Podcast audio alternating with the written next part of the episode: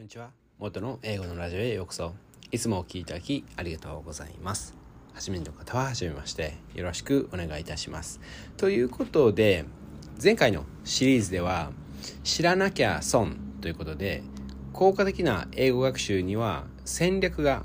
必須な理由トップ3ということでお伝えしていました。戦略って聞くとねちょっとなんか難しそうなイメージがあったりいや逆にねなんかあ楽しそうって思ったり。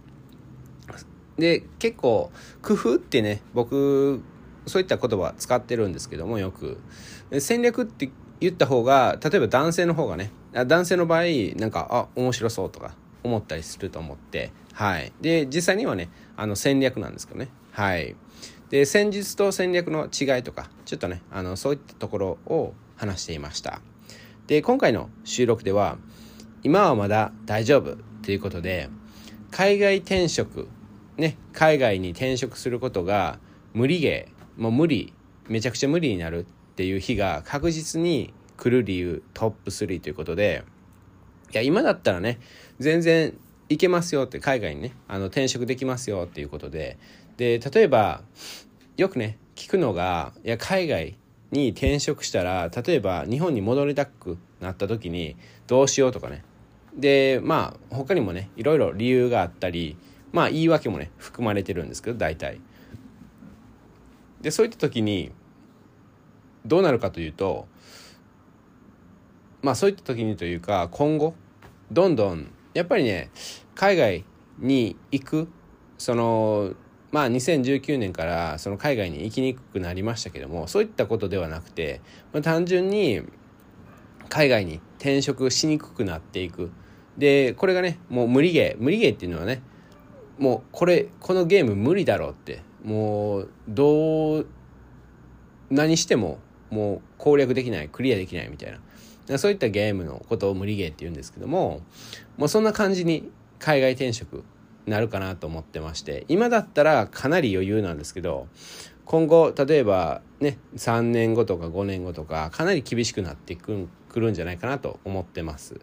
でその辺をね深掘りしていきます。でトップ3いっていきますと、えー、トップ、えー、トップ3の1番目は日本語を喋れる外国人が増え続けてる。でトップ3の2番目が英語を喋れる日本人が常に増え続けている。でトップ3の3番目が海外在住の日系企業が外国人を優先し始めたということでで一番ね気をつけてあ気をつけてというかまあ危機感危機感は持たなくていいんですけどもまあ本当にね、まあ、今回のシリーズ聞いていただきたい理由としてはやっぱり今しかないかなと思ってましてで今って言ってもね今現在ね2021年の7月ですね。はい7月はもう全然海外に行けませんっていうことだと思うんですけどもただそれでもねあの海外に転職するとかその仕事のために行くとかであればもうすでに行けるはずなんですよね。で僕ずっとバンコクタイに住んでるんですけどももうすでにねあのバンバン日本からタイに来てたりするんででそういったことで全然不可能ではないですしでプラスねこの時期に海外に行くっていう人たちはめちゃくちゃ少ないんでめちゃくちゃ有利かなと思ってます。ただ、まあ、景気があんまり良くないっていうことでそこまでしてね新しい人材探すっていう風なことではないかもしれないですね。でただ僕の会社みたいなところはあんまりねそういったあの不景気だから人材をその増やさないとかそういった考えではなくて単純にその人が少ないから少ないっていうかまああの会社の規模がちょっとずつ大きくなっていってるんででそういったところは常にねやっぱり人材いい人材探してるんでそういったところがかなり今増え続けてるかなと。ねあの今求人広告っていうか、まあ、求人のそのリストとか見てたら結構ね今伸びてますからあ伸びてるからあの人材欲しいですっていう風なところは多いと思いますけどねただそのねコロナの影響でそうやって日本に帰っちゃってで、人がいませんって。まあそういった理由、結構ね、あの、正直に答えてくれる企業さんが多いと思うんで、日系企業で。はい。無駄にね、なんか、嘘ついたりなんかそういったことは、うん、しないんじゃないかなと思ってます。単純にいやそのねコロナの影響でその駐在員の人が来れなくなってとかでまあ例えばねその現地採用現現地採用してる人がもう日本に帰ることになってそれであの埋め空きを埋めようとしますみたいな。普通にね多分普通あの答えてくれると思いますけどね。それはそれで普通に入ったらいいと思う思いますけどね。で本当にね今しかないかなと。で給料に関しても無駄にねその下げようとはしてこないと思うんですけどね、まあ、業種によりますけどはい。でそういったところで逆にね今日本から海外に行くっていう日本人の人は少ないんで今めちゃくちゃチャンスかなと思ってます。はい。でとにかくまあ123ねどれが気になりましたかね。まあトップ3の僕的には2番目ですかね。まあ英語を喋れる日本人が常に増え続けてるということで、これは皆さん知っててるんですけども、なんかそういった危機感っていうのをそこまで分かってない人が多いかなと思ってます。でなぜかというと、そうやって英語を喋れる日本人、今だったらね、あの小学生から義務教育で英語をね学ぶっていう風にななったと思うんですけど2020年ぐらいからでそうなるともう本当にパソコンねあの例えば20年前で言うとオフィスねあのワードとエクセル使えますか？って聞かれてたと思うんですよね。で今となっては聞くこともしない、まあ、当たり前すぎてもう聞くこともしないっていう。日本語ねあのタイピングできますか？って聞く人がいないじゃないですか。もうそのレベルになってますよね。エクセルとワードは。でとにかく今後5年後とかはまあまあまあ日本の場合はね日本の場合はそのね5年後だったらまだねあの英語？日常会話できできますか？とか聞いてるかもしれないですけども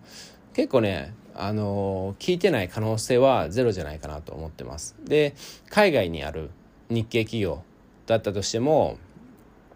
そのね英語全く喋れなくていいですよってまだ今ねまだ2021年まだあるんですけどもね。はい。びっくりします。はい。まだあるんですけどもた多分今後その5年後とかなってきたらやっぱ日常英会話はあの喋れないとっていうふうなことでまあそのねあの TOEIC なしでも面接に受かるコツみたいな感じで結構裏技を過去の記事で書いたりしてるんですけどもあ僕のブログの記事はいつも通り放送の説明のところ概要欄に貼っておきますのであのクリックしてみてください。はい、でとにかくそうやって今後日常英会話日常英会話は当たり前になってきてでだからそれを喋れないともうね雇えませんっていう。で基本的に年齢とかで年齢制限しちゃダメとかそういった話はあるんですけども会社としてはもうね日常英会話できないとちょっと厳しいっていうふうな判断したりでここねあの10年以内にもしかするともうビジネス英語できないとっていうふうになってくるかもしれない。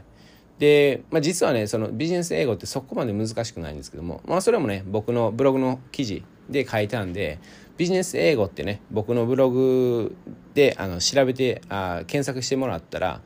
多分23記事出てくると思います。はい。もうそれだけで多分大体ねえビジネス英語は攻略できるかなと思ってます。はい。まあいろいろね今回のシリーズまあそこまでね深掘りしすぎないででまあとにかく聞いて、まあ、流し聞きでも聞いていただいたらあそういうことかって言ってねたもしかするとその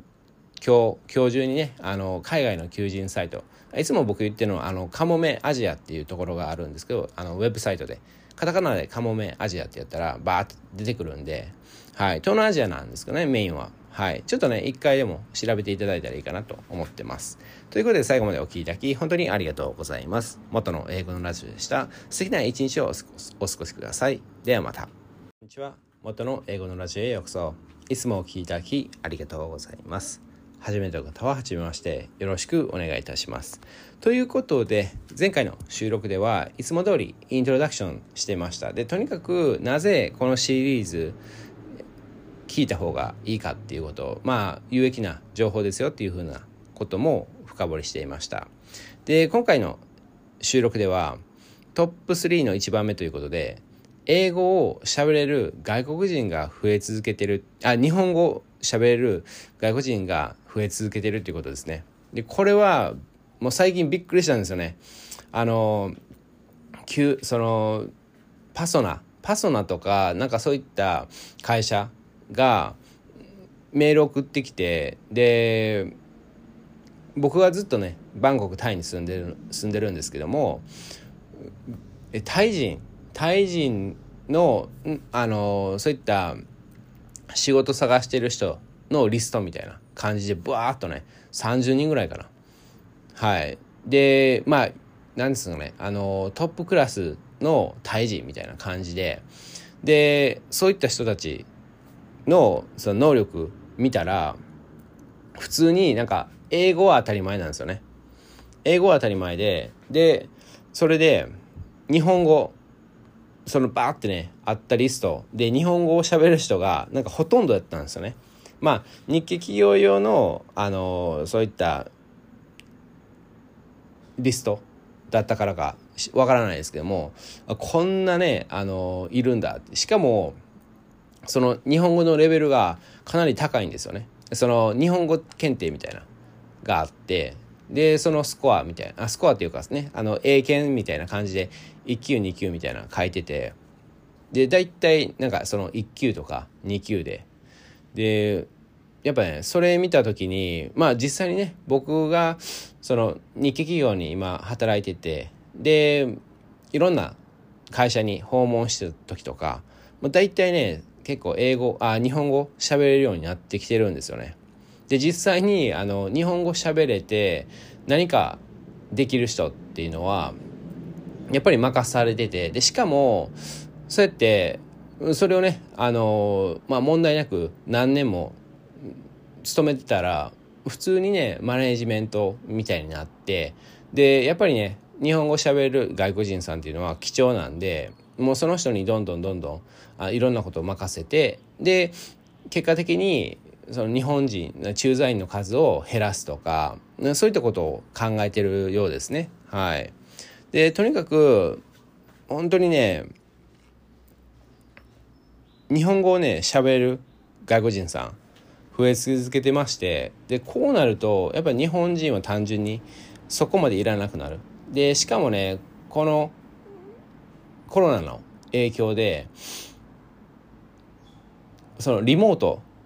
で何でもするっていうふうなことをもう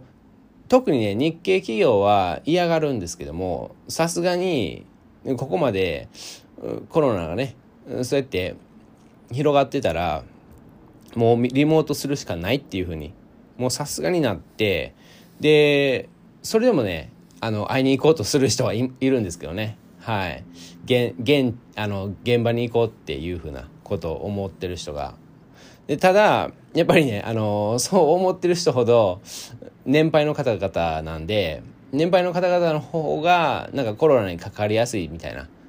そういった認識があってで結果的にやっぱね健康をねあの大切にしないとダメなんであの結局リモートっていうふうなことでで結構ね最近もうコロナになってだから2019年の末ぐらいからもう1年以上経ってるじゃないですか。でそういったことでもうさすがにね日本語をしゃべる外国人さんを見つけてもっとねあの前なんですかねもっとちゃんと見つけて意識的にでそれでいろいろと任せていくで、そういったね、計画とかは、日本人の方々っていうのは、そのね、あの、すぐやるっていうことではなくて、例えば、まあ、5年以内にとか、そういったスパンで、まあ、バンコク、まあ、タイにいるね、日本、日系企業だけかもしれないんですけども、あの、そうやってね、ゆっくりと、あの、確実にあの進めていこうっていう意識があるんでまだまだねあのチャンスはあるんですよね。例えば前回のね収録でも言いましたけどもあのこのコロナの影響でやっぱりねそあの海外に行こうとする日本人の人はあんまりいないんですよね。で簡単には行けないですしでそんな時でも結局ねあの仕事で海外に行きますっていうことであれば全然ねあの国としては OK 出してるんですよね。でそういったことででいつも僕言ってますけどもあのスカイプ面接？ねズーム面接とかバンバンできるんですよね今の時代。今の時代っていうかね本当にあの5年以上前からあの例えばバンコクタイだったらそうやってスカイプ面接やってましたしね。はい。でそういったとこことで今って逆にめちゃくちゃそうやってオンライン面接しやすい時代。でいろんな国にねあのわざわざその国に行かなくていいんでいろんな国でスカイプ面接できちゃうんですよね。日本にいながら。一歩も動かずね。はい。まこのねあの凄さっていうのに気づいてない人が多すぎてびっくりしますけどね。はい。でなんかこれを話してる僕もねなんかちょっとねあの面接ねあの受けようかな みたいな感じの気持ちになってきましたね今。はい。そういえばそうだなみたいな。言ってる僕もねそこまでなんかそこの凄さに気づいてなかったっていうことに対して気づきましたね。で本当にねあの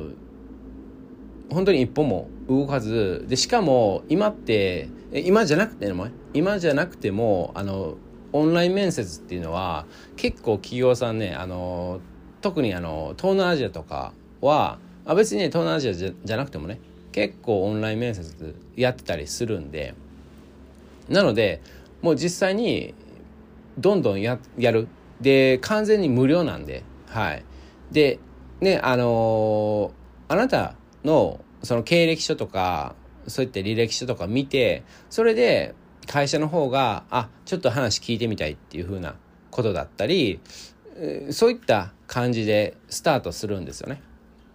でエージェンシーをねあのかませてやるとかなりスムースですしはいでそうすると結構ねいろんな情報もらえたりでいやまだ考え中なんですっていうふうな考え中なんですけどちょっと一旦あの私の僕の自己紹介させていただいてでちょっとあのどんな仕事内容かっていうことを深あの深く理解したいですっていうふうなことを言えば全然ね失礼じゃないんではい。実際にねあのこのスタンド FM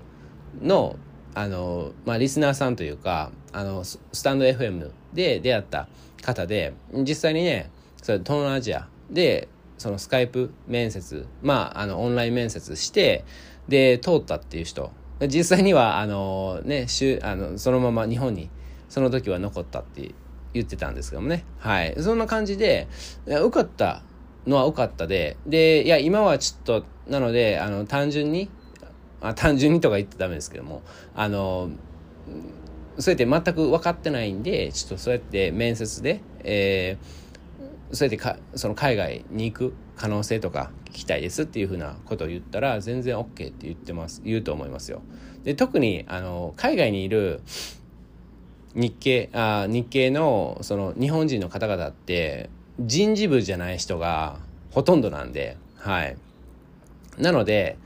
そうやってねあんまり固く考えなくて OK ですね。はい。結構ゆる緩やかというかあのフレキシブルな人たちとか、まあ、能力が普通にある人たちなんで無駄にねあの人事の面接に対するその対策とかはそこまでいらないんで結構気軽にあの話せたりしてはい。それで OK だったら普通にねあのあじゃあ用意しますってなりますからね。はい。ということで最後までお聴きいただき本当にありがとうございます。元の英語のラジオでした。素敵な一日をお過ごしください。いいなと一瞬でも思ったら、いいね、フォロー、登録、友達、家族、おじいちゃんおばあちゃんにシェアお願いいたします。それではまた。こんにちは。元の英語のラジオへようこそ。いつもお聴きいただきありがとうございます。初めての方は初めましてよろしくお願いいたします。ということで前回の収録では日本語を喋れる外国人さんが増え続けてますよっていうことで今後ねあの多分まあ5年後ぐらいかなと思ってますけどもあの無理ゲーになってしまう海外転職が。で5年後って言っても今じゃあやってたらかなり有利っていうことですね。はい。で今回の収録ではトップ3の2番目ということで英語を喋れる日本人が常に増え続けてるということですね。これはね皆さんも分かってるはずですよね。はい。ただ危機感を持ってないとかそういったことでで、本当にね、あの、海外転職、海外移住するだけで、本当にね、あの、どんな国でもですよ。これは、あの、タイに行ったとしても、あの、東南アジアに行ったとしても、あの、英語力は必ず上がります。はい。で、しかも、僕がいつも言ってる、英語のラジオっていうぐらいなんですけども、あの、英語の脳、英語脳も上達します。で、これはね、やっぱり日本にいてたら、上達しにくいですね。はい。まあ、ただね、やっぱりコツがあって、コツを、あの、すべて把握したり、あの、ちょっとずつね、あの、実践していったら、全然可能は可能なんですけど、やっぱりね、海外移住した方が楽かなって、しかも早いかなと。しかも実際に、そうやって、いや、海外移住ね、あの、2年間行ってました。なぜかというと、そうやって、実際に海外で、いや、これはね、あの、英語圏じゃないけど、結局は、その、環境としては、外国人ばっかりで、ああそのね、あの、英語ネイティブの人ばっかりで、それで英語力を上げていきましたっていうふうな。例えば1年目は、そこの日系企業で、で、そこまで周りにね、外国人さん、まあ、英語ネイティブの人がいなくても、2年目とかに、そうやって、もっと外国人さんがいるような職場に変えてっていうふうなことを言えば、僕だったらね、すぐに、まあ、すぐに雇うかっていうのをね、考えるというか、まあ、そうやって雇う、雇おうかなっていう、そういった候補に入れますけどね。で、僕みたいにそうやってね、あの、候補に入れようっていうふうに考えない人事がいる会社は、避けた方がいいですね。今後、そういった会社は、やばくなると思いますね。はい。で、まあ逆に言うとね、あの、そういった会社に入れる、あ、入れ、入れると、結構ね、その会社で、あの、活躍できるかなと。で、価値ある、あの、人に、価値、価値ある人材になれるんじゃないかなと思ってますけどね。で、そういったね、人事の人がいる人、いいるところ、いや、なんでね、海外に行ったんですか？みたいな。で、それに対して、いや、英語力って言っても、いや、もうね、あの、そうやって2年しか続けなかったんでしょっていうふうな ことを言ってくる人事は、ね、今の時代、ちょっとね、あの、遅れてるかなと思ったりします。はい。ちょっとやばいかなと。で、そういった会社だと、結局、例えば TOEIC 何点だからって言って、入ってたりね。はい。でも実際に、TOEIC 満点でも、全然英語喋れない人とか、仕事で使えない人とか、僕はもう何にも見てきたんで、はい。なので、本当にね、そういったところに入るのも全然いいんですけどね。はい。別に落とされたら、いや、それはそれでラッキーって思った方がいいです。はい。で、とにかく探していったら、必ずね、僕みたいに海外歴長い人とか、で、英語に興味があったり、海外に興味があったり、そういった会社に絶対に、あの、出会うと思うんで、えー、そういう時に、あの、しっかりとアピールして、で、入らせていただく。そんな感じでいいと思います。で、とにかくね、英語を喋る日本人は、まあ、イントロダクションでも言いましたけども、そうやってね、あの、小学生から義務教育で、その英語を学ぶっていう風になりましたよね。前まで、前までは、あの、中学生からっていう風になってたけど、こうなると、もうどう考えても英語が喋る日本人が増え続けるんですよね。で、今のね、今の大学生ね、結構微妙な人多いんですけども、あの、喋れるって言っても、本当にね、あの、英語の、英語のラジオっていうぐらいなんですけども、英語の脳に関して全然意識してなかったりね。な、何してんだろうっていうか、日本のね、教育何してんだろうって感じなんですけども、ただ、なんかね、あの、外国人さんに教わったっていう人たち日本人の人たちはやっぱりねその英語の方がそうやって発達してるっていうか育ってるんでかなりねあの分かってる分かってるし英語をしゃべりしゃべりやすいしでそこまで英語がについて分かってなくても大体ねあの理解するんですよね。あこういうことですよねみたいな感じでそこまで深くは理解しないけどってもうそれだけでいいっていうかね。はい。でそういった人たちが増えていってでしかもこのねあの今現在2021年海外に行きにくいですけどもやっぱりねあの行けるようになるはずなんでで行けるようになった時にやっぱりねどんどんどんどん例えばまあ1年以内とか2年以内に海外に行けるってなるとやっぱりねそうやってどんどん日本人の人行くと思うんですよね。なぜかというとやっぱり日本のそのマーケット日本の市場というかやっぱ衰退してる。でまあねそうやって結局海外のお客さん探さないとっていうふうにもう数年前からなってますよねまあ数年以上前からなってますよねでそのね結構ね皆さんこの会社小さいなとかこの工場小さいなとかまあ大きくないなとか思ってる会社でもねあの実は海外でめちゃくちゃあの大きかったりするんですよね僕結構ね日系のお客さんのところチェックしたりあの訪問したりするんですけどもなんかねあのずいつもね日本のその事務所とかその日本の工場はそこまで大きくないんですよね。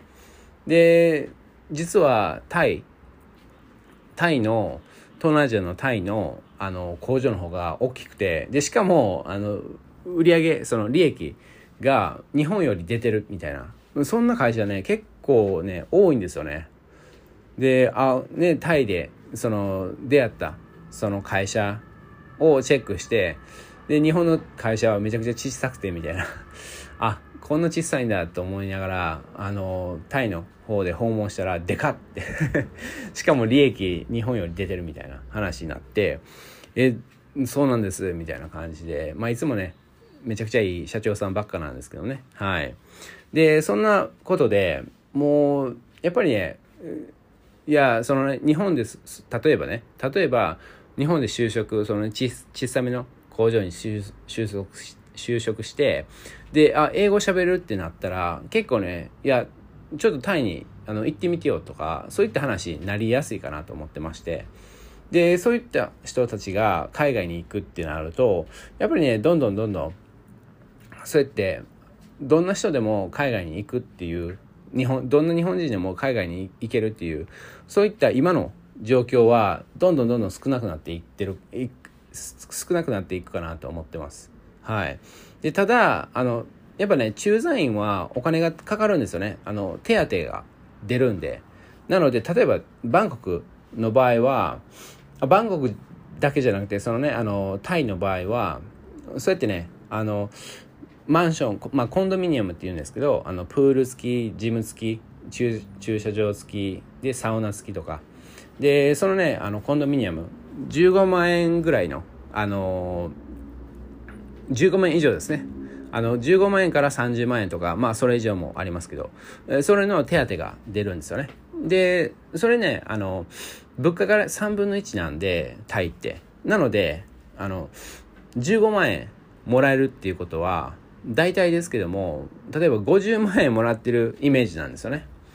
で50万円で1ヶ月50万円使えるっていうことなんでまあまあいいとこ進めるんですよね。はい。あめちゃくちゃまあまあいいとこですね。はい。でサービスアパートメントって言ってでそのねベッドシートとかクリーニングとか週に2回とかやってくれたりね。はい。めちゃくちゃ天国ですよ。で、そんなことで、やっぱね、あの、英語がちょっとできるようになったら、海外行けるんじゃないかなっていうふうなことに気づいて、どんどん海外に行きたくなってきたりね、ああ、行く日本人が来たりね。なので、今は本当にチャンスかなと思っております。はい。ということで最後までお聴きいただき、本当にありがとうございます。元の英語のラジオでした。素敵な一日をお過ごしください。いいなと一緒に思ったら、いいね、フォロー、登録、友達、家族にシェアお願いいたします。それではまた。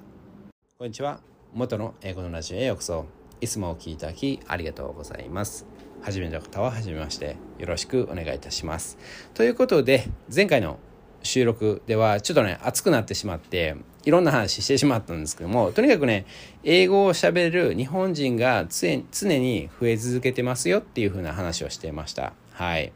で今回の収録では海外在住の日系企業が外国人を優先し始めたっていうことで、これはね、結局は、このね、あのトップ3の1番目で、日本語を喋れる外国人が増え続けてるっていうところと、ちょっと、あの、関連してるんですけども、ただ、とにかくね、あの、こうやってね、やっとっていうかね、あの、今の時代、日系企業だけなんですよね。あの、母国語、ね、日本語をまだ優先してるっていうのはね。例えば中国中国の会社でも韓国の会社でも台湾の会社でもいやもう例えば、まあ、タイの会社でもねあのタイバンコクのタイバンコクの会社でもやっぱねあの英語をどんどんどんどんやり始めてる。まあもうね数年前以上から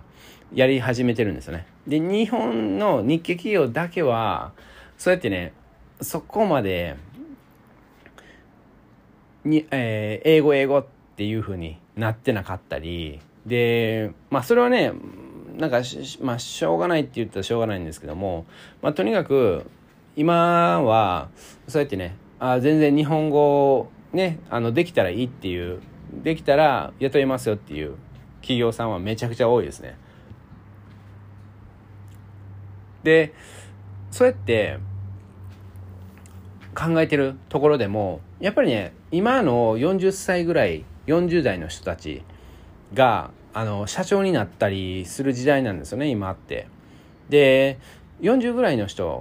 40歳40代の人たちってやっぱねあの英語ちょこっとしゃべれたり、まあ、とにかくねあの英語に対して抵抗がそこまでなかったりするんですよねなのでやっぱそういう風になってきたら単純に別に日本人をむやみにあの雇わなくていいよいいいいよねっていう風な考えを持つ人たちが増えてきてて、で、増え続けてるんですよね。で、そうなったら、やっぱり単純に別に日本人雇わなくていいってなるんで、もう本当にね、無理ゲー。ね、今回のタイトルなんですけども、あの、海外に転職するっていうのは無理ゲーになってしまうかなと思ってます。今はね、全然まだ OK です。大丈夫です。今。で、ただ、今回のね、その、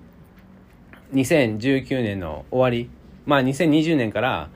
ずっとね、そうやって海外に、あの、行きにくくなったり、なんかいろいろ起こってますよね。で、そうやって起こってるんで、もうね、日本人の人たち、日系企業は、もう早急に、そうやって外国人さんを優先しようっていうふうな、ね、雇うときに、もう外国人さんでいいよって日本人のことをあの考えてたら、ちょっとね、どうなるかなみたいな。で、少子化っていうのもありますしね。はい。もうどんどん日本人のその子供の数が減っていったりするんで、もう今後ね、そうやって日本人に頼ってたら、日本人の新しいね、人材に頼ってたら、いや、これ、回らなくなるんちゃうかなっていうふうな。実際ね、そうやって思ってる人たちは多いですね。ただ、やっぱね、あの会社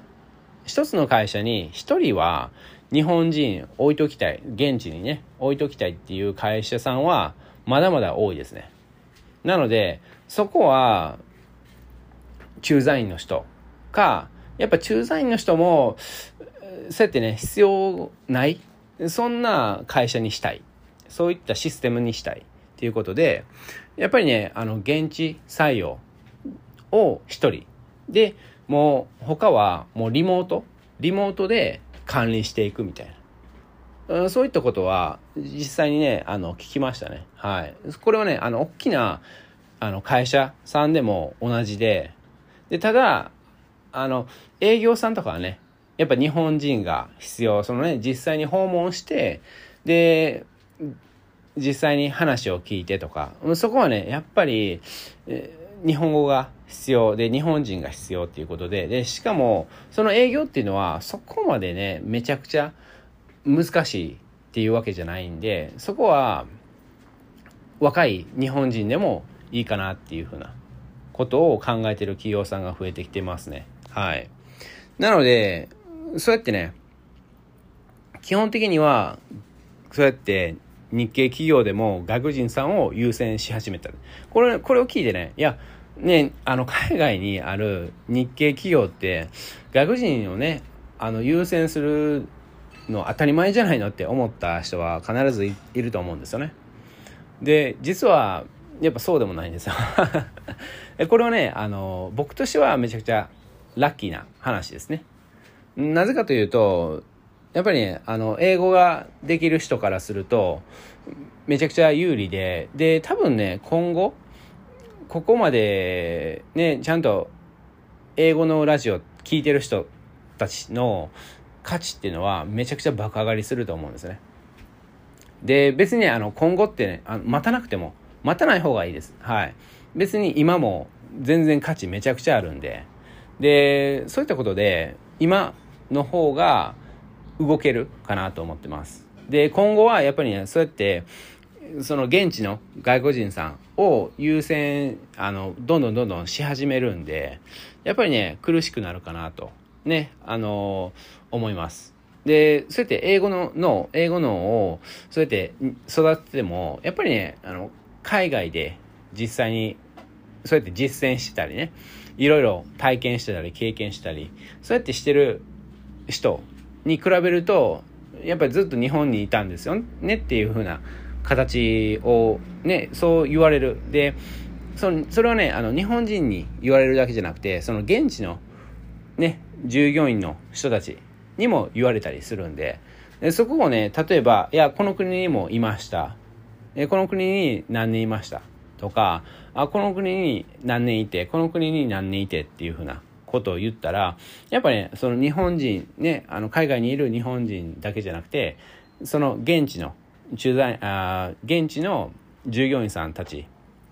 にもあそうなんだみたいなあそれだったらその外国人さんについて知ってるんちゃうかなとか英語の育ってるんちゃうかなとか実際ねそう思われたりするんですよね。で、やっぱりね、あの、まあ、僕のブログの方でコツとかお伝えして、で、かなりね、皆さん、もうすでにね、あの、例えば6ヶ月以上続けてる人は、かなりね、英語のについて理解してたり、で実際に英語の育ってると思うんですよね。でそれをね、やっぱりね、あの結局は、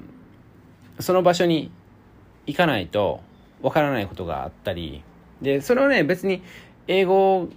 を使う仕事を始めて、日本でもね、日本で始めたら、まあそれは特に問題ないかなと思うんですけども、やっぱりね、海外に、例えば、まあプチ海外移住でもいいんで、もう、例えば1年未満とかでもいいですし、まあ大体ね、1年でいいかなと思ってますけど、そこをね、あの、2年に、あの、例えば1年経って考えれますので、はい。で、1年経たなくても、いや、これ無理って 思って、それでね、あの、日本に帰るんじゃなくて、その隣の国に行ったりね、してみてください。はい。で、これはね、別にね、あの、そこまで経験がない人でも、そうやってね、あの、隣の国に行くとかは、まだね、まだ可能性は全然高いんで、ぜひね、そうやって気軽に考えていただいてもいいかなと思ってます。で、やっぱりね、あの、海外移住するんであれば、やっぱり英語力は、ちょっと上達する、させるっていう風な意識を持って、で、そうやってね、やっていただいたら、万が一、日本に帰る、ね、1年海外にいて、日本に帰るって。で、しかもね、仕事はもう3ヶ月で辞めてしまってとか。そういった場合は、もうね、3ヶ月で辞めて、だから9ヶ月はもうね、あの、例えば東南アジア、バックパッカーで回るとかね、そういったことをすれば、それはそれでね、すごい経験になると思うんですよね。で、それで日本に帰って、で、就職できるかできないかっていうと、多分まだね、あの、できやすいかなと思ってます。はい。ぜひね、海外移住の計画、3つほどだけでも、ちょっと今週中に作っていただいたら、人生ガラッと変わるかなと思ってます。ということで最後までお聴きいただき本当にありがとうございます。元の英語のラジオでした。素敵な一日をお過ごしください。ではまた。こんにちは。元の英語のラジオへようこそ。いつもお聴きいただきありがとうございます。初めての方は初めましてよろしくお願いいたしますということで今回のシリーズどうでしたかね？僕はかなり好きなんですけどもでやっぱりね海外移住ね海外のことでプラス海外に転職とかねその仕事のことっていうことをそういったトピックだと僕はもう暴走してしまうんですよね な。なぜかというと、やっぱりね、あの、そうやって海外で仕事してる人で、あ日本人の方で、やっぱ失敗してたり、後悔してたり、なんかいろんなね、方々と出会った、出会って、で、思うことがめちゃくちゃあるんですよね。まあやっぱね、海外歴20年だったら、いろんな人に会いますよね。で、そういったことで、ちょっとね、結構暴走してて、でしかもね、今回は、今回のシリーズは、そこまでね、僕のブログの記事を参考にしなかったんで、なので、あの、時々やるんですけども、あの、目次だけ見て、で、それで、あの、話したいこと、ね、思ってること、今、現在思ってることを、そうやって深掘りしてたんで、ちょっとね、ブログの記事の内容と違う部分があったりすると思います。これはね、結構ね、あるんですよね。あの、書くときと、言うこ、言うときと、またね、あの、情報が違ったりして、で、これはね、お得かなって思ってますけどね。僕的には、いや、書く情報もまたね、あの、違ったりして、言う時の情報もまた違ったりして、なので、皆さん的に言うと、2回深掘りできる。あの、2種類の深掘りっていうことで、かなり楽しめるかなと思ってます。はい。で、ぜひね、この、今回のシリーズ、何回か聞いていただいて、で、しかもね、あの、僕に質問したりもできるんで、そのツイッターとか、あの、インスタグラムとかで、あの、メッセージ、DM できるんで、はい。そこでね、あの、なんかピンポイントに質問したり、何でもいいんですけどね。あの、いや、どんな質問すればいいかもわからないですって。そういった質問でも全然いいですしね。はい。で、とにかくね、今がチャンスっていうことを言いたかったことと、やっぱね、今後は無理ゲー。なので、今がチャンス。で、あとはもう、もう完全に無理 になってしまうんじゃないかな。もうここ5年が勝負かなと思ってたりします。はい。もうね、人生100年時代、えー、人生100年時代、もうね、3回ぐらいは海外移住しないと本当に損です。はい。で、中学生レベル以上、英語が中学生レベル以上の人は、もう3回以上ね、あ、3回ぐらいね、海外移住しない人はもう罪って、ね そういったね、記事も書いたことがあるんですけどね。はい。なので、罪ってね、調べたら、え、漢字で罪って調べたら、僕のブログで、あの、出てきますよ。はい。で、とにかくね、あの、今回、ね、おさらいとして言っていきますと、トップ3の1番目は、日本語を喋れる外国人が増え続けているから、今後ね、あの、無理ゲーになってしまう。で、トップ3の2番目が、英語を喋れる日本人が常に増え続けている。これね、皆さん知ってるはずなんですけども、危機感としてあんまりないかなと思ってます。はい。で、トップ3の3番目は、海外在住の、海外在住の日系企業が外国人を優先し始めたっていうことですね。はい。あ、これはね、いつも通りあの、イントロと、えー、まとめの概要欄の方にいつもね、貼っておきますので、あのね、あのその目次。そっちをね、見ていただいたらいいかなと思ってます。はい。で、とにかく、こうやってね、あの、いろんなことを喋ってたんですけども、とにかくね、もうまず、あ、じゃあね、あの、まだ海外移住の計画すらできてない人、ね、ああしようかなって一瞬思って、それで、例えばもう1週間以上経ってしまったって。まあ1週間短い、あ長そうで短いっていうか、短、短いって考えてる人もいると思うんですけど、例えば、まあもう2週間ね、経ってしまったっていう人は、もう今すぐね、そのカモメアジアっていうね、あのサイトがあるんで、カモメアジアっていうサイトに行っていただいて、で、まあ東南アジア、あ、確かね、東南アジアだけかな。あのー、とにかくね、そうやってね、求人サイトなんですよね。で、そこで、あのー、フィルタリングかけず、もう、すべての国の、すべての仕事をね、あ、求求人情報を見てください。もうバーって、ね、あの、ススキミングっていうのかな？スキャニングっていうのかな？あのススキミングちゃうな、ごめんなさい。あの、なんていうかな、あの、スキャニングかな？あの、もうパーッとね、読んでいくっていうか。で、そこでね、気になったところをクリックして、で、仕事の内容とか、英語力の方をチェックしていただいて、で、給料の方は、特に気にしなくていいかなと思ってます。あの、給料の方はね、あの、なんか、まあ、日本と同じだと思うんですけども、なんかね、マネジメントレベルだと、給料が上がったりして、で、例えば、タイ、バンコクの場合は、最低、日本人の場合、最低5万円、あ、5, 5万バーツ。なので、だいたい17万円ぐらい、あの、1ヶ月にもらえるんですよね。あ税、税金とか抜かれる前ですね。はい。手取りでなんぼなんやろうな。手取りで結局多分、えー、15万円ぐらいじゃないかな。はい。で、あ、もうちょっとかな。はい。それで、とにかくね、あのー、あんまり給料の方は気にしなくても、例えば、タイの、タイ、バンコクの場合は、物価が3分の1なんで、あの、例えば1食ね、1食、例えば、えー、180円ぐらい、まあ200円ぐらい、200円以下ですね。200円以下で普通に食べれますし、皆さんね、日本人の方でも、あの、タイ料理食べれる人は、大体ね、1食が、例えばランチ。ランチが、大体100バーツとかなんですよね。あの、飲み物と食べ物。で、大体100バーツとか。です。なので300円ぐらい、大体。あ、320円とかなんですよね。で、そう考えた時に、もう単純に5万バーツで十分なんですよね。で、住むとこって言ったら、大体ね、あの高くて、うん、普通にね、あの2万バーツのところがあったり、1万5千バーツのところがあったりするんですよね。大体ね、あの、1万5千バーツのとこでも、あのあ、でも1万バーツのとこでもね、あの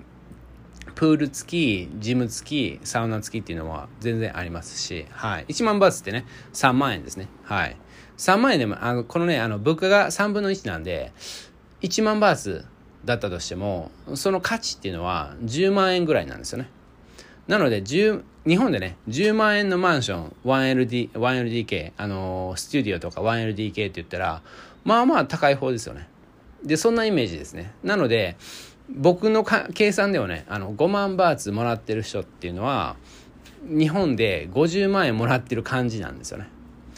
でここれってあのバンコクだけじゃなくてその東南アジアって大体こんな感じなんですね。日本人にはもう日本人ってだけであの給料が高い。でタイの場合はもう法律であの決められててもう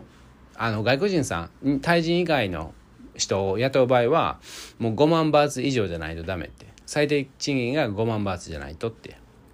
いうふうになってるんではい。なのであのー、そうやって